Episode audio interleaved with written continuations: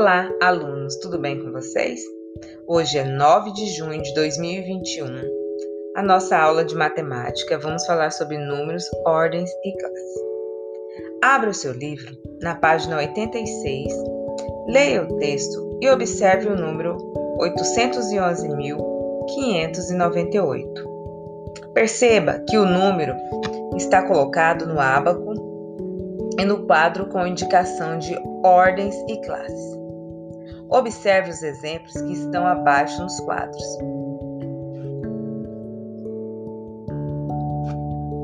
Em 2017, a população do município de João Pessoa, capital da Paraíba, era de 811.598 habitantes.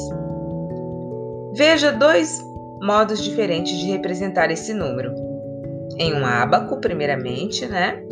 Temos aí unidade, dezena, centena, unidade de milhar, dezena de milhar e centena de milhar.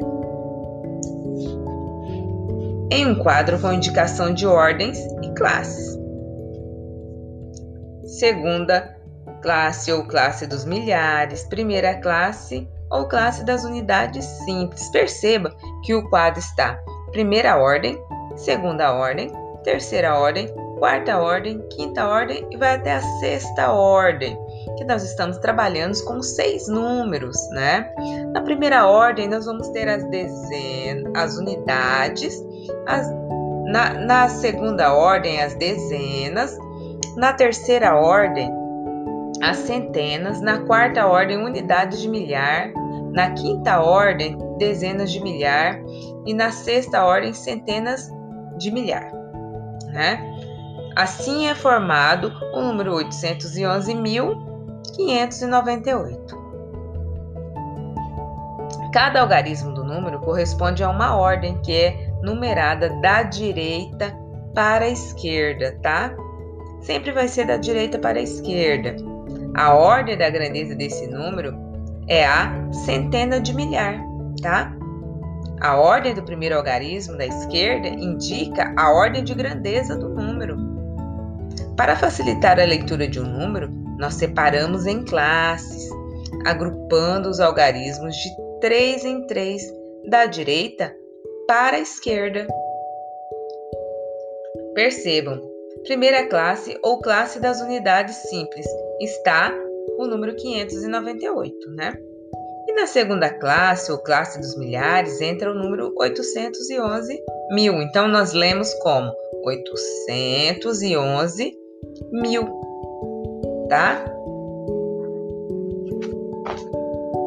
Agora, é, vá até a página 87 e faça as atividades 1 e 2. Na primeira atividade, número 1, vocês tem que observar as informações do placar de um jogo e depois complete as frases. Observe o placar do jogo. Bolão vezes golaço. Observe a renda, o público, a quantidade de pessoas pagantes, tá? A renda do jogo foi quanto? Observe no quadro e marque. A ordem de grandeza desse número é a? Que ordem de grandeza é o número que está representado aqui, os 333.925. Será que ele é da ordem da segunda classe ou classe dos milhares? Será que ele é da sexta ordem? Classe dos milhares? Como que a gente lê, né, por extenso esse número? Escrevam onde se pede, lemos. Na letra C, represente esse número no quadro. Disponha desse número no quadro. Qual número? O número da renda do jogo, que está no quadro à sua direita. Letra D.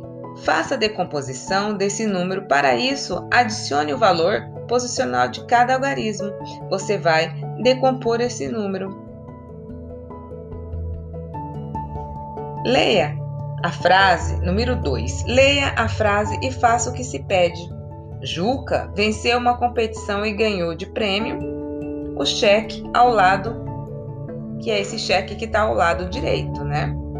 qual é a ordem da grandeza do número correspondente ao prêmio. Vê, observe que no cheque tem o valor do algarismo dos dígitos de número e tem o valor por extenso. Então vocês vão colocar, o que vocês vão colocar na letrinha A? A ordem da grandeza do número correspondente ao prêmio, tá? Que é o 85 mil. Na letra B, represente esse número no ábaco. Você vai representar esse valor de 85 mil no ábaco, colocando a unidade, a dezena, a centena, a unidade de milhar e a dezena de milhar. Quantos reais a mais? Letra C. Quantos reais a mais Juca precisaria ter ganhado para que a ordem de grandeza do número correspondente ao prêmio fosse a centena de milhar? Pensem um pouco e dê a sua resposta. Vou repetir mais uma vez a questãozinha C para vocês. Quantos reais a mais Juca precisaria ter ganhado para que a ordem de grandeza do número correspondesse ao prêmio correspondente ao prêmio fosse a centena de milhar? Façam a sua continha e respondam as questões. Tire uma foto e envie para sua professora tá? É, até a próxima aula.